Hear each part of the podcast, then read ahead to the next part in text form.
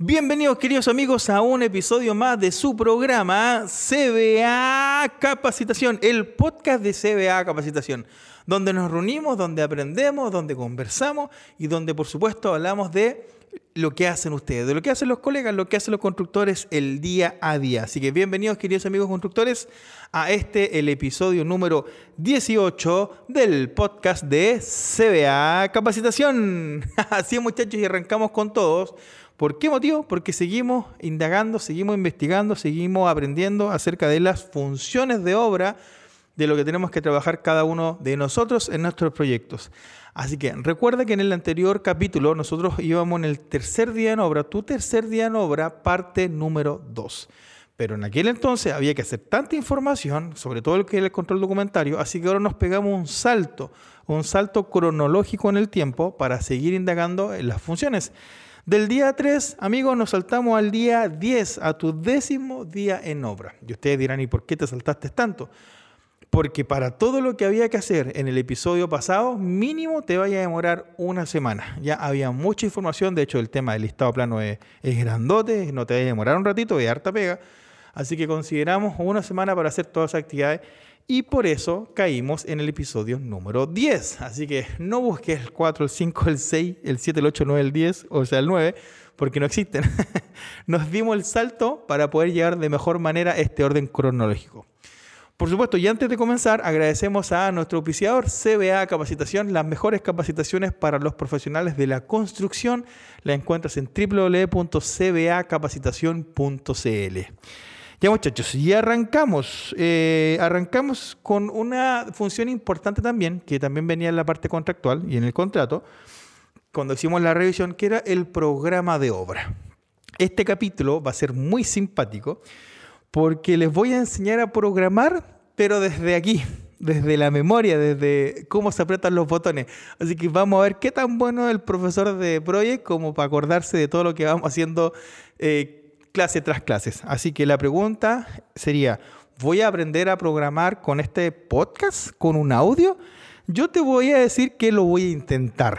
Así que si vas camino a tu trabajo, si me estás escuchando en la noche, en el día, en la mañana, o si estáis cocinando, estáis haciendo almuerzo, o si estás tomándote la colación, vamos a tratar de enseñarte a programar acá, en este podcast. Así que veamos cómo, cómo resulta. ¿Listo? Ya, entonces vamos por paso. Esto lo definí en paso. ¿ah? De hecho, creo que te puedo enseñar a programar con un podcast. Ay, mira, el profe, bueno, si logra hacer eso. Con tan solo 10 eh, pasos. En 10 pasos, creo humildemente que te puedo enseñar a programar obras. Si estáis viendo este capítulo en YouTube y después de haber escuchado esto, ¿puedes hacer un programa solo? Por favor, dale a la campanita, aprieta suscribirte y déjame un comentario, porque lo que vamos a hacer ahora va con harto cariño. Entonces, si se logra el objetivo, sería, pero la raja. Así que agarra un papelito, agarra un lápiz y anda anotando los pasos, porque con estos 10 pasos, según yo, te voy a dejar programando. Vamos a ver si se puede. Partamos con el paso número uno a nivel de programación. Recuerda que cuando a ti te piden programar una obra, a ti te van a pasar un presupuesto, te van a pasar un itemizado. Técnicamente te van a pasar una hoja como la que tengo ahora en la mano, y ahí van a venir todas las partidas. Van a venir la unidad, las cantidades y los precios. Ya eso se llama itemizado. Entonces, con ese itemizado te van a decir, ok, prográmeme la obra. Pero lo primero que tú tienes que hacer, o el paso número uno, es tomar esa información y en el mismo Excel eh, ir haciendo un flujo de trabajo para pasarla a programa. ¿Qué es un flujo de trabajo? Tú en el Excel tienes que primero definir, bueno, ¿qué me, voy, qué me quiero llevar al proyecto? Por ejemplo, el proyecto tú te puedes llevar el ítem, porque es súper útil, te puedes llevar el nombre de la actividad y te puedes llevar, por ejemplo, el costo, si quieres hacer la curva financiera. Y con eso basta. El resto no es necesario que lleves más cosas. Ahora, de esa información, de ese itemizado, yo lo copiaría de la hoja 1, lo copiaría a una hoja 2.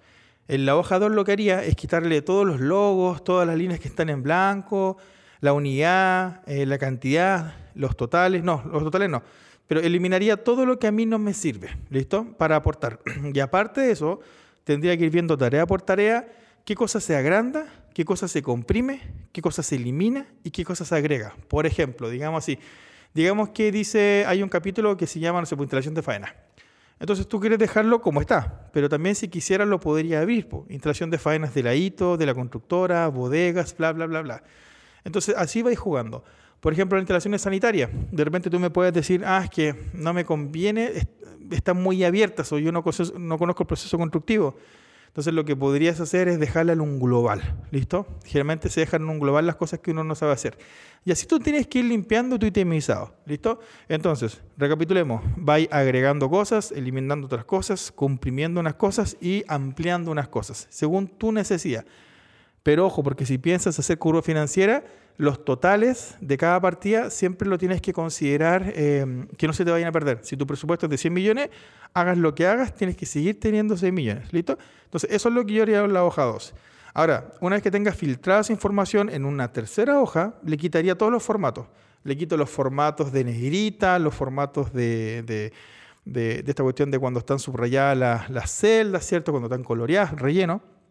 Y finalmente dejaría ítem, nombre y costo.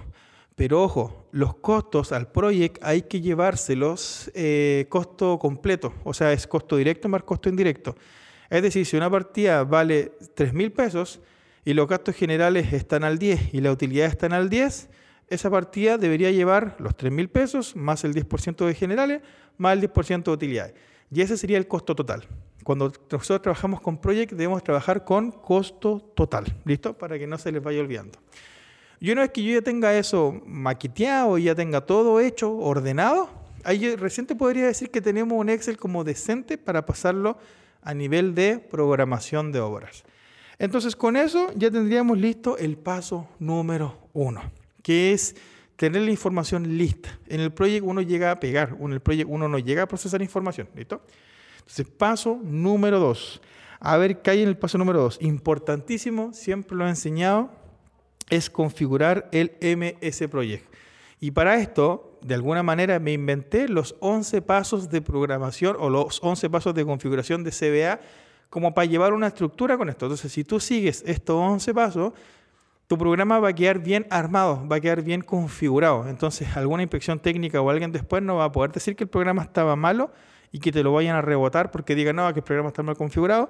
Ya, eso en este caso no va a suceder. Así que vamos con estos pasos. Lo primero es colocar el, programa en automático. En el mismo proyecto, en la parte eh, izquierda abajo, dice nuevas tareas, tú tienes que pinchar ahí y ponerle autoprogramar. Paso número dos, crear calendario del proyecto. El proyecto va a trabajar de una manera, independiente de lo que diga el contrato. Si el contrato es de eh, días corridos, pero tu obra trabaja lunes a viernes, tu calendario de proyecto es lunes a viernes. Así es fácil. ¿Cómo haces esto? Te vas a proyecto, te vas a cambiar tiempo de trabajo. Luego, ¿qué haces? Ahí es agregar calendario. Agrega calendario, tiene que ser un calendario nuevo, ¿ah? no una copia, y le pones el nombre, días hábiles, y le das a aceptar. Y listo, mira, anda bien la memoria. y ahí está creado el calendario. Paso número 3, tienes que darle propiedad a ese calendario. Ahí en la misma ventanita tienes que pinchar en, la parte semanas laborables, después pinchas en detalles y después con el ratón selecciona de lunes a viernes y seleccionas la tercera opción que dice establecer horarios en estos periodos laborables específicos. y ahí le colocáis de 8 a 13 y de 14 a 18. Y ahí dejáis listo eh, tu calendario y ahí le apretáis aceptar. Después se va a salir el cuadrito, le apretáis aceptar y volví a, tu, a tu project normal, ¿listo? Y tendríamos el tercer paso, darle propiedades. El paso número cuatro sería configurar el MS Project en base al calendario. Ya, vuelve nuevamente a la pestañita donde tenía el calendario. Si no te acuerdas ese proyecto, cambiar tiempo de trabajo, ahí te aparece. Y abajo va a aparecer un botón que dice opciones. En ese botón de opciones vamos a configurar el project, a darle la misma configuración que tiene el calendario. Entonces pinchamos en opciones, nos vamos a la semana, comienza el día lunes, eh, el, mes comienza en enero, el año fiscal, la hora de entrada tiene que ser la misma que tu configuración, en este caso sería la 8, tu hora de salida debería ser a las 6, igual que en tu configuración de calendario. Eh, horas por día se refiere a las horas laborables, entonces deberías colocarle 9, ¿listo? Que son las laborables. Eh, otro concepto más, sería horas o días por mes, colócale 20 nomás y con eso está ahí al otro lado. Ahí le apretáis aceptar y ahí lo que tienes hecho es la configuración del proyecto en base a tu calendario. Súper simple. Ahora bien, ¿Cómo vamos? ¿Vamos bien? ¿Vamos mal?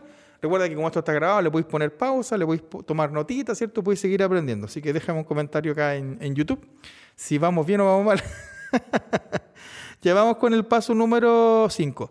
Paso número 5 es aplicar el calendario. Ojo con esto, uno en Project puede crear mil cosas, pero si no le dices que lo ocupe, Project no las va a ocupar. Así que importantísimo eh, hacer eso. Entonces tú te vas a proyecto, en el Project después te va a información del proyecto y donde dice calendario, seleccionas la lista desplegable y le pinchas el calendario que creaste hace un ratito que se llama días hábiles.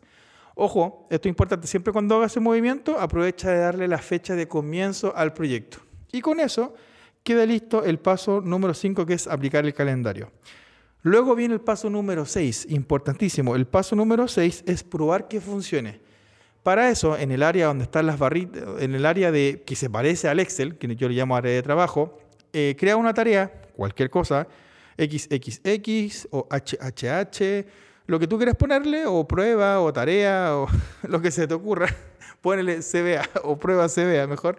De ahí colócale un día te debería dar lunes, lunes. Si colocas dos días, debería ser lunes, martes.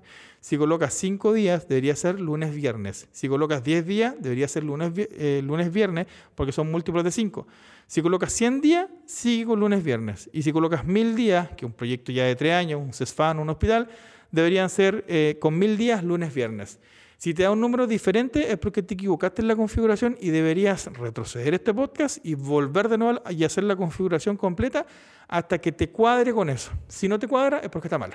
Es así de simple, por eso es bueno hacer pruebas. Entonces, cuando hagas ya este paso de probar que funcione y tú lo pases, eh, va a estar bueno. Ahora, detalle, si tú colocas uno y te sale, por ejemplo, lunes, martes, eso está malo, porque el día comienza y se termina el mismo día. Si colocáis, no sé, pues 100 días y te da lunes, jueves, está malo, porque debería ser lunes, viernes, porque son puros múltiplos, ¿listo? Y ojo, cuando uno se, en un proyecto de tres años, uno se equivoca al configurar, el desfase que existe entre tiempos, de hecho tú igual puedes hacer la prueba, por lo menos es de cinco meses. Cinco meses es el error por una hora de configuración. Así que para que le tomen atención a lo que es la configuración del programa. Una vez que pasa esta prueba, una vez que pase esta prueba, vamos a crear los calendarios auxiliares. Calendarios auxiliares son cualquier calendario que no sea el calendario del proyecto. En este caso, vamos a crear un calendario para reflejar lo que quiere el mandante, que son días corridos. Entonces, ¿dónde se hacía esto? Ya deberían saber. Proyecto, eh, cambiar tiempo de trabajo, arriba, crear calendario, nombre es calendario de días corridos, eh, es un calendario nuevo, no es una copia, le dan aceptar. Ahí te me acuerdo, me acuerdo. Después de eso, eh, ¿qué paso sigue? ¿El botón de opciones abajo? No, ese botón de opciones no, porque ese botón de opciones se usó solamente para configurar el calendario del proyecto con el programa de ese proyecto. Así que ese paso está listo. Así que simplemente después del calendario auxiliar de haberlo creado, tenemos que darle las propiedades. Entonces las propiedades se las damos abajito, semanas laborables, después le pinchamos en detalle Después de pinchar en detalle se abre un cuadrito y ahí seleccionamos de lunes a domingo y el horario el mismo el calendario de obra, que sería de 8 de la mañana a 13 y de 14 a 18, el lunes a domingo, y le dais aceptar. Y listo, ahí ya creaste tu otro calendario, tu otro calendario. después de eso, em, después de dar las propiedades, nos vamos a, a las 9, nos vamos al 9, paso 9, que es probarlo, probar que funcione. Para eso te invito a hacer una pequeña estructura. Coloca, por ejemplo, eh, en primera instancia, resumen del proyecto en días corridos. Segunda línea, resumen del proyecto en días hábiles. Abajo de eso, tarea 1, tarea 2 y tarea 3. ¿Listo? Las, T son tareas. Entonces, estas, estas tres tareas hay que meterlas o seleccionarlas y aplicar arriba donde dice sangría. Y al, al seleccionar estas tres tareas y aplicar una vez donde dice sangría, estas tareas van a entrar dentro del subcapítulo o del resumen eh, días hábiles. Una vez que hayan entrado, pincha días eh, hábiles, lo vuelve a pinchar arriba en tarea, eh, dice tarea sangría, le aplica sangría nuevamente y se va a meter el capítulo dentro del otro capítulo. Entonces te va a quedar así como el capítulo días corridos, subcapítulo de hábiles y abajo te quedan las tareas. La raja, ¿viste? Así es simple. voy como bien, voy como bien, creo que no me he equivocado en las cosas que he dicho. Creo. Ya, entonces, una vez que tengáis eso, vamos a hacer una siguiente estructura. La estructura va a ser así como 5, 5 y 5.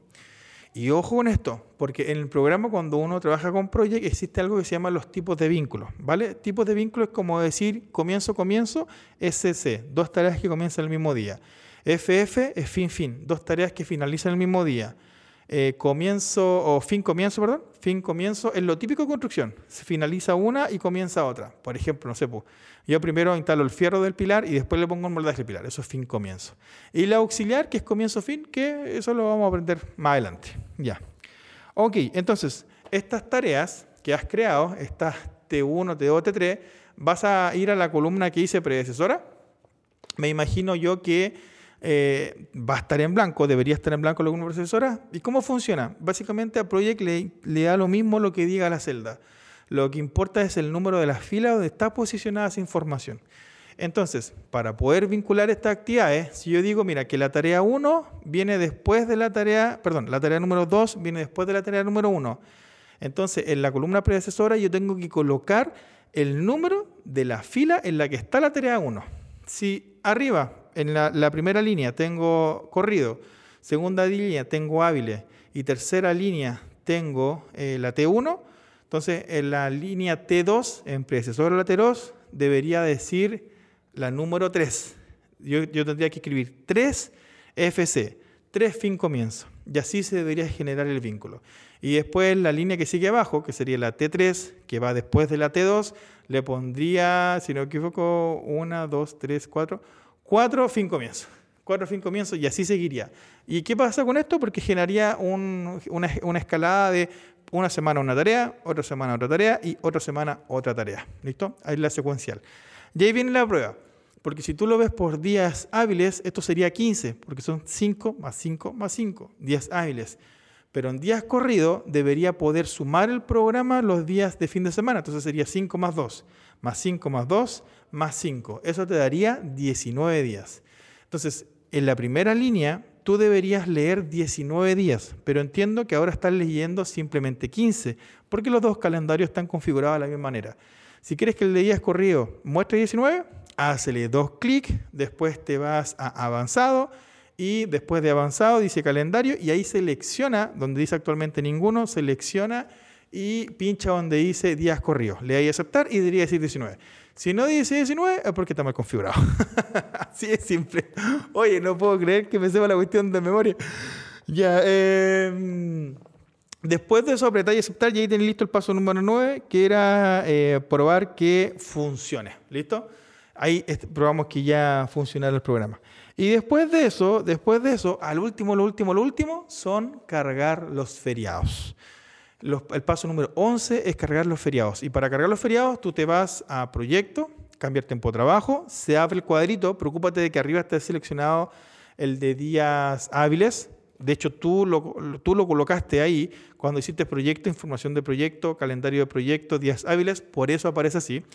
Y ahí en la parte de abajo, donde dice excepciones, anda escribiendo los feriados feriado primero de enero, feriado, no sé, pues primero de mayo, feriado 17 y 18 de septiembre, feriado 31 de octubre, feriado primero de noviembre, y los vais escribiendo para abajo. ¿Listo? Escribe, por ejemplo, si tu pobra es de tres años, escribe tres años de feriado y listo.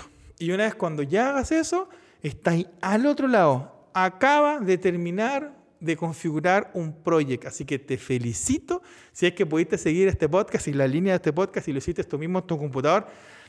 Te doy la mano. te doy la mano porque en realidad, bien, bien, se, consiguió el, objetivo. Por lo menos lo configuramos. Así que revisa acá abajo si, si quedó bien o no quedó bien. Así que yo creo que debería quedar impecable.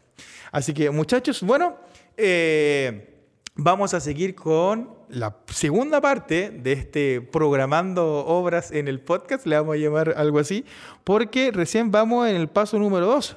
Recuerden que son 10 pasos, ¿listo? Pero no podemos meter toda la información. Este mismo podcast tenía gana, pero ahora viendo eh, el cronómetro del podcast, no va a dar. Así que aguántame, hemos llegado hasta la parte de configuración, por lo menos en este paso, yo te aseguro que ningún hito, nadie te va a rechazar ni nadie te va a objetar que eh, esté malo eh, eh, por configuración, porque con este paso nos aseguramos de que tú, de que tu programa esté bueno, ¿vale? Así que eso. Ya muchachos, bueno, lo dejamos hasta aquí el día de hoy. Espero que hayan disfrutado esta actividad, que hayan aprendido. Y por favor les pido que apliquen esto. Vean si escuchando el podcast son capaces de llegar hasta este punto y de dejar el programa bien hecho en parte de configuración. Si es así, vayan a YouTube, suscríbanse, aprieten la campanita y déjenme un comentario y, que me, y me díganme, yo pude. Oye, compadre, porque si hacen eso y de verdad pude, no, compadre, hoy, hoy, hoy salgo a celebrar. Enseñando Project sin tener Project. Eso ya es ultra CBA. Así que muchachos, nos vemos en el siguiente episodio de el podcast de CBA Capacitación.